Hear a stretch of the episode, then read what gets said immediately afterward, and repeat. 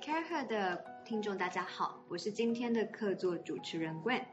我非常开心能够为大家介绍今天的主讲人，他呢是 Care Her 的灵魂人物，同时也是创办人 Tiffany。我记得当初在 Tiffany 创办 Care Her 以前，他在 Facebook 上面问了一个问题，他说：“请问大家对于深度文章，你们喜欢在部落格上面追踪还是？”到脸书的 page 上看呢，然后在一番热烈的回应之后，Tiffany 马上就开始着手创办他心目中的 Care Her。那么我非常高兴能够从当初那个 moment 见证到今天。当然，创业这件事情并不简单，有的时候我们也需要前人的指点。这个前人也就是我们常常说的前辈或者是业师。可是好像这几个中文字没有办法完整的呈现英文当中 mentor 要呈现的意思。那么我们今天就请 Tiffany 来跟我们讨论一下，到底 mentor 这个字它还有什么含义？然后在这样子的职场关系当中，mentor 可以为我们带来怎么样的影响？先欢迎 Tiffany。Hello，各位读者，大家好，我是 Tiffany。那平常都是我在访问别人，所以今天很难得由我们的驻站作家冠来做访问。那么我们今天主题是 mentor，是不是我们就先切入主题来讨论一下？你认为我们可以怎么样定义 mentor 这个字？好，冠刚其实有提到，我们一直无法就 mentor 这个字找到一个很适合、恰当的中文。呃，第一点呢，mentor 其实对我来说，在现在这个年纪，我回头看的话，mentor 应该是一个，不管是他的言行举止，都影响到我去反思我自己的。一些行为跟心态的一个人，所以 mentor 其实他是一个全方面在影响你的，不一定他比你资深，而是说只要是他的行为举止对你造成影响，我觉得这个人都可以足以称为 mentor。嗯。那这样子的定义又跟 role model 有什么不一样？我觉得 role model 呢，距离我们是稍微远一些，那你也不一定有机会可以跟他真正的去交流。那 mentor 他。定义会稍微再不一样一点，在于他可能不一定跟你在职涯上完全是相同的，或者是是你想成为的方向。因为 role model 毕竟是一个你想要计划成为的一个人嘛。那 mentor 可能他是在生活上你看到他的一些待人处事对你造成影响，嗯、而不是比较所谓遥不可及。那你是想要成为在某个阶段成为那样子的人？嗯，对，这是稍微有一些不一样。那能不能跟读者分享？你自己身边有哪些 mentor 对你造成了很大的影响？好，主要呢，mentor 这样子的称谓跟角色对我的影响会比较大的原因，是因为之前我在美国念法学院的时候，在文化还有习俗上，其实 mentors 都是每一个学生都会有的角色。很多人的 mentor 会是教授，或者是学长姐，或者是呃在实习的事务所的合伙人。那对我来说，我觉得那段时间对我影响最大的一个合伙人，他其实是究竟像一个很大的 law firm 资深的 partner。那他是上海人，只是说他已经在美国非常多年。那因为可能合办讲座或者是学习，那认识了他。那于公于私，我觉得因为他的待人处事、他的个性，还有他的行为想法等等，对我来说都造成了很多的影响。有一些机会，我曾经去参与过他的家庭的餐会。有一个很有趣的故事是，我在他身上看到了所谓的比较有建设性跟目的性的 network，还有就是如何有效的统整资源。嗯，那他的那个餐会呢，是在他旧金山的家里面，他就安排了大概一行嗯七八个人一起吃饭。那那时候我还是个学生，那其实学生是一个非常无害的一个身份。大家都会觉得哦，学学生嘛，所以其实就是来见习、来学习、来看看前辈们。那大家也都比较愿意知道。那在那个餐会上，我就看到他穿针引线，呃，巨骨引经，不管是艺术文化的一些话题。那其实这些话题都没有去碰触到他们之后要合办的一个呃亚洲博物馆的募款餐会。可是，在那个晚餐上。虽然是私人的聚会，我看到他如何把这些资源都串在一起。当然，与会的人都是聪明人，所以他们也知道，大家其实是这个时候来互相来讨论，嗯、看看大家对之后的亚洲博物馆开幕募款有什么样的共识。嗯、那后来几个月，我也陆陆续续看到他们就是成功的又在他的事务所办了一次所谓中国新年的 event，然后在那样子的活动呢，馆长又上去募款，也很成功的募到了他希望有的数字，等于说对他上任带来一个很漂亮的开场。那我觉得我在旁边看，我那时候觉得受用很多，因为通常华人心中的 networking 没有这么的 focus，嗯，可是他这一场参会让我觉得。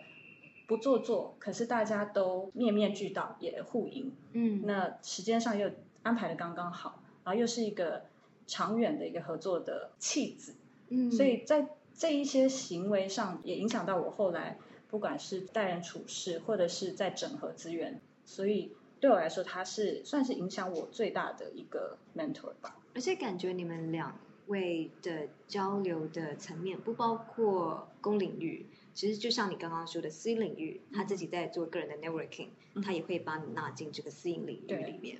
那你认为身为一个女性，跟男性的 mentor 上面的互动，会不会有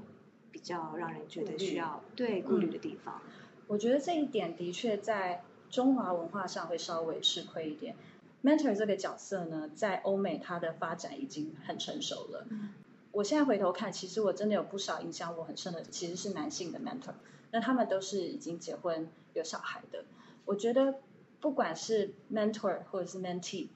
应该要做到一些事情，是让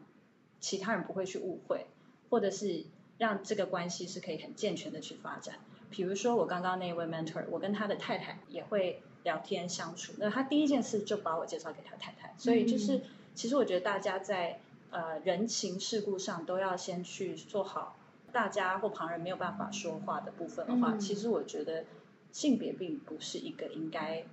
这么被顾虑的原因。嗯，那我觉得在欧美社会，因为他们的社会发展是有很多种族的，还有很多其他的，比如说移民等等因素，所以在多样性、多元化这一点，他们是非常注重。比较可惜的是，台湾其实还是比较单面向的，所以性别显得在。这些层次里面显得特别的被放大了。嗯，我觉得当然也不能完全拿欧美已经发展这么成熟的体系回来说，哎、嗯，我们也马上来建立一个这样的 mentor 系统。嗯，因为毕竟的确现在在职场上，女性晚辈如果跟男性前辈去请教的话，这些东西在行为上的确要稍微做一些配套的措施。嗯、那同样从学校看就是嘛，office hour 的时候，大部分的。男性教授，不管是我以前在美国念书，甚至在台大的时候，大概都有观察到，男教授一定都会，比如说门是开着，嗯、或者是有里面有女助教。嗯，在性别上的确，我觉得还没有那么成熟，大家也要需要自己注意一下。嗯、但我觉得不要因为性别就让自己不敢去接触这些可能会影响你非常多，然后带给你非常多的反思机会的这些所谓的 mentor。嗯。那么听到你的故事以后，我相信很多的读者会希望找到一个自己的 mentor。嗯。那这这个方面，你对大家有什么样的建议？我们应该怎么样去寻找最适合自己的 mentor？嗯，首先我觉得 mentor 不会只有一位，mentor 可以有很多位，那可以以不同的交情、不同的 function 或者是不同的频率，那你自己做调整。那我觉得还有一个是。我觉得中华文化，尤其是我们这个时代，还是蛮习惯说找一位你稍微有交情的长辈或前辈做你的 mentor，可能是你爸爸的朋友，可能是你的学长，觉得好像有交情比较不会不好意思。但是我美国念书的时候，我发现一件事，就是很多的学生其实是很主动、很积极。譬如以法学院来说，就是事务所已经很成功的律师，或者是在各种。餐会上直接就去主动认识人，他们在认识人的时候比较不是以交情，而是以我们可能共同去做一件事物而去建立这份 mentorship。比如说，啊、呃，有时候律师事务所会去进行一些社区服务，那这些学生就会很积极的去参与，然后借由一起去做社区服务这件事，认识不同的。他们觉得值得教导他们的这些 mentor，嗯，那也因为在共同执行一件事实务，他们也看得到这些寻找 mentor 的人的能力和做事的态度，嗯，那也会对他们来说会消除一些疑虑，觉得说，哎，这个年轻人其实还不错，我很愿意给他指导。所以我反而蛮建议，就不用太执着于说，哎，要认识的或者是有私交的。其实很多时候，你可以因为共同去参与一件事情，然后去主动的认识参与这件事情的其他人，更能够表现你的个性、嗯、你的能力。那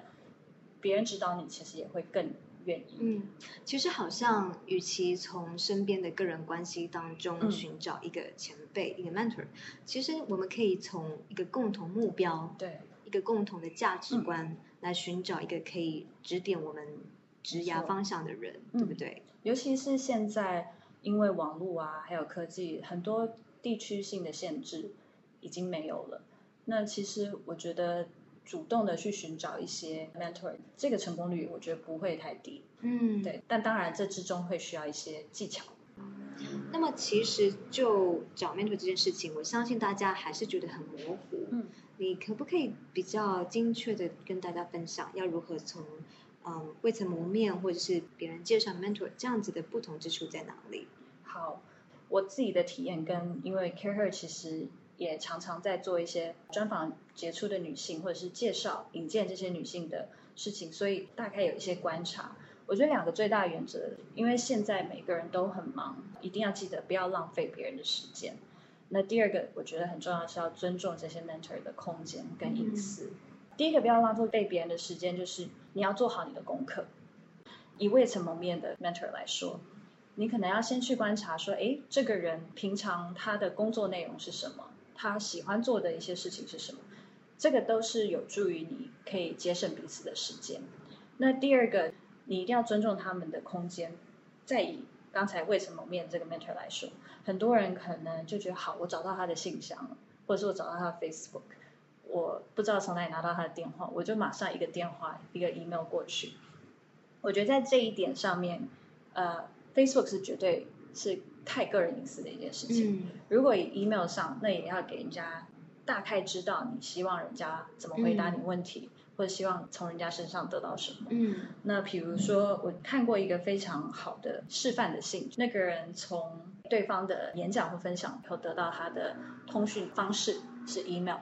那第一点，你已经听过人家的演讲，表示你是对他在做的领域或他有兴趣的议题是也有同样的兴趣，或至少你有涉猎。嗯，所以。他的开头就写：“哦，我那天某年某月某天去听了你的演讲，我觉得受益良多，等等等。然后呢，他因为这个演讲，他想到了一个问题，那也是跟他现在切身相关的，所以他把那个问题提出来说：从你演讲中，我对这件事情特别有兴趣，特别有自己的想法。那不知道你有没有时间可以让我再去拜访了？有的人他没有去写说拜访的时间或什么。”那其实我觉得，对工作很忙碌的人来说，当他不确定你会占据到他多少时间，那他愿意见面的的意愿其实就蛮低的。嗯，如果你能够很清楚写，我耽误你三十分钟，如果你有时间喝咖啡，还是电话上聊，我都会非常的 appreciate。嗯，对我来说，你的作品或你的议题也是我很有兴趣的，我很希望在这个领域能和你交流，这样就是一个不卑不亢。也给予人家空间和时间的一个方式。嗯，那还有就是，如果是已经就认识，那你本来的障碍跟界限就是简单许多嘛。所以回到我们刚才讲，你们可以开始去共同去做一件事。那你在这之中告诉他说：“诶，我觉得你在这一块做得非常好，我很想多学习。”那我想你诚心的先赞美别人以后，大家都很乐意继续互相讨论。那最后一个可能就是别人介绍的 mentor。我觉得别人介绍的这一块其实有稍微有一点压力，因为你必须要尊重帮你介绍的那个人，因为你如果没有好好的跟这位 mentor 或者是给他一个好的印象，其实你还蛮对不起那个帮你介绍的人。嗯，那我觉得我也曾经当过帮人家介绍的角色，或者是我也曾经当过被别人介绍的那个人。我觉得和人认识的这一条路上，其实很重要，就是你要替每一个人都设想到。你的这个行为会对其他人造成什么样的后果？只要你能多设想三分钟，其实都可以替每个人留下很好的印象。嗯，所以其实我们在寻找 mentor 的时候，并不是自己一厢情愿、很轻易的就拿了 email、拿了电话，马上就联络对方说：“嘿，你可以教我吗？”其实我们应该用更专业的方式，嗯，很精准的告诉对方你希望得到的目的是什么。对。我觉得你提到精准非常的重要，因为有的时候中华文化很多事情觉得好像不要讲清楚比较好，就差不多差不多就对，就差不多差不多。但是其实很重要的一个方式就是你能够很精准的提出你需要人家帮你什么。嗯、有时候对 mentor 来说，如果你没有跟人家讲你需要他帮助在哪，他也不知道从何帮起。嗯，那 mentor 绝对不可能有时间跟你喝两个小时的咖啡，先聊聊你的情绪，再聊聊说。啊，我觉得跟你聊天好开心哦。我觉得更有效，也会让 mentor 对你的印象更好。反而是，嗨，我需要这样这样这样。嗯、那我觉得你可以提供我这样的帮助。嗯，这样子越简洁明了，反而人家越好帮助。嗯，而且我认为你提到了一个很重要的观念，就是要专业。对，呃，我觉得要别人怎么看待你，自己要先释放那样子的讯息。我觉得欧美的小孩，因为他们毕竟可能是社会上面的风气，还有他们比较早有这样的机会接触啊、呃、mentor，或者是自己去建立自己的一些关系，所以他们的信或者讯息或者他们的应对进退都比较言简意赅，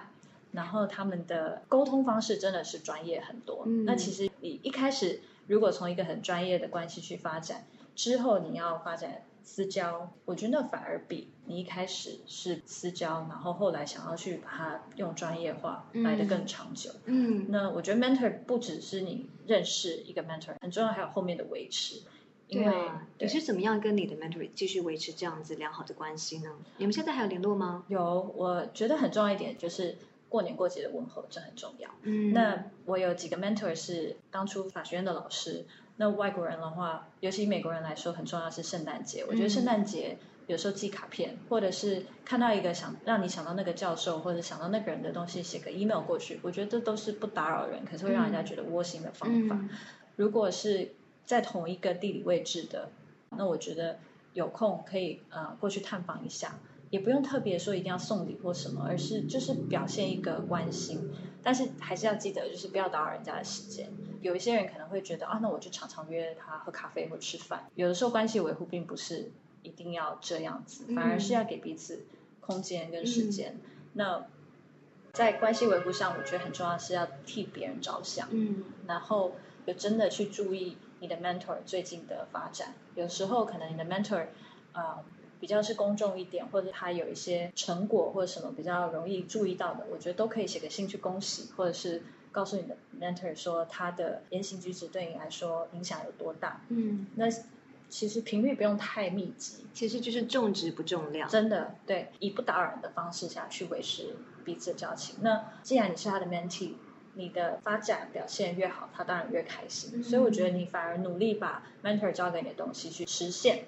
这个对 mentor 来说是最大的成就感。嗯，那就你到现在呃创业两三年了，嗯，相信身边应该也有很多人希望能够成为你的 mentee，对不对？那你认为在这方面，我们可以怎么样成为比较晚出道的朋友，嗯、成为他们一个好的 mentor 呢？以我们这个年纪，大概三十几岁的女生来说，有的时候会觉得说，哎，我怎么可能是别人的 mentor？因为我们工作可能也还没有到发展的这么的顺利，或者是可能也还没有一个很明确的成就，可以说，哎，我可以当别人的 mentor。我以前也是这样想，可是后来我觉得，第一点是我们开始招收实习生，然后第二个是我们有一些比较呃之前的作家开始跟我们团队一起合作，甚至是刚开始创业的女生有写信来给我。那一开始我是觉得非常的呃受宠若惊，因为我觉得我们也才刚开始没有很久，但是后来真的是我自己的同事用一句话点醒我，他说：“哎，这些年轻的或者是写信给你的呃人，你应该要至少给予他们一些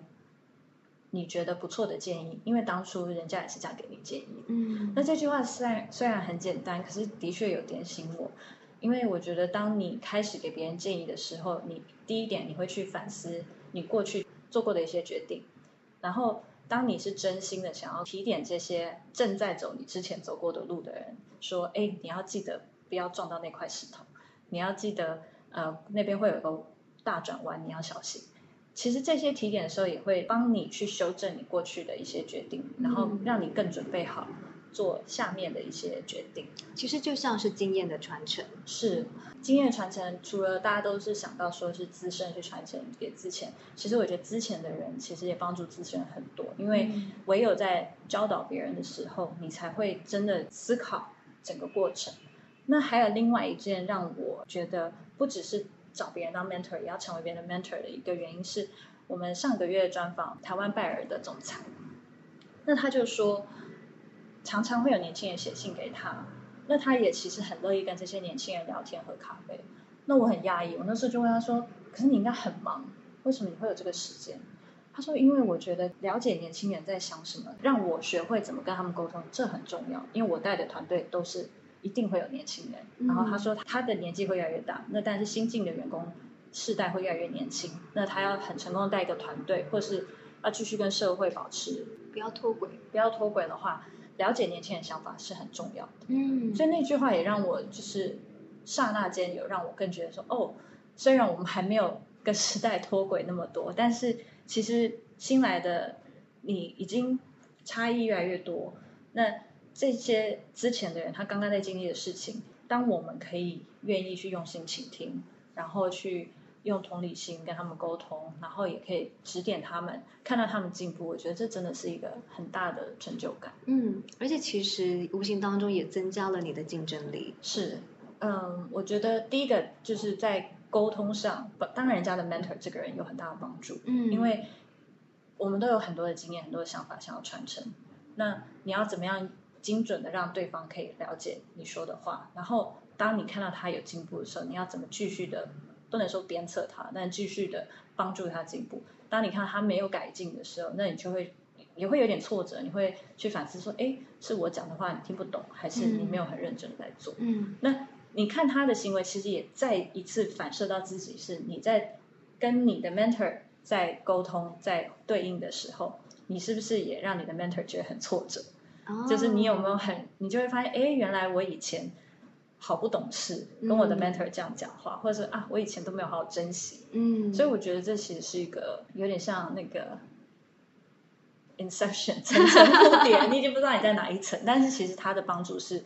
很深远，然后很完整的，嗯、然后会慢慢酝酿的。所以其实好像在 mentorship 当中，不管你是 mentor 还是你是一个 mentee，嗯，双方都是在互相学习的。对，其实你刚刚讲师徒。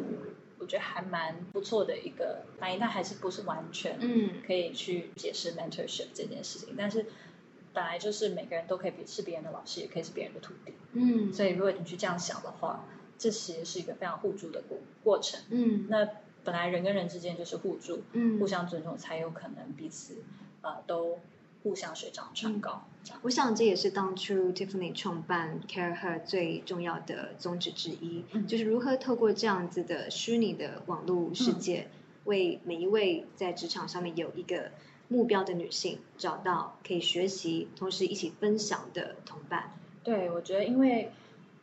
以前的 mentorship 很多时候是需要不断的去参加聚会、去认识，或者是你在工作上才有可能。但是其实很多时候，尤其女性来说，你在工作上遇到的挫折，或者是你人生规划上的一些疑问，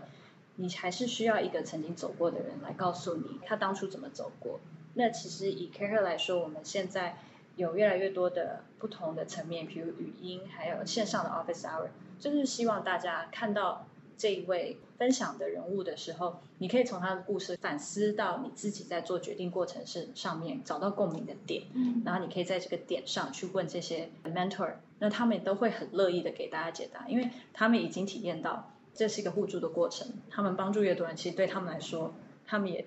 越来越提升自己。嗯，那我希望在今天的 podcast 之后，每一位听众、每一位读者都可以开始思考。你身边有没有一个值得让你追寻的 mentor，或者是你是不是已经开始在 mentor 别人，只是你自己不知道？没错，谢谢，嗯，谢谢你。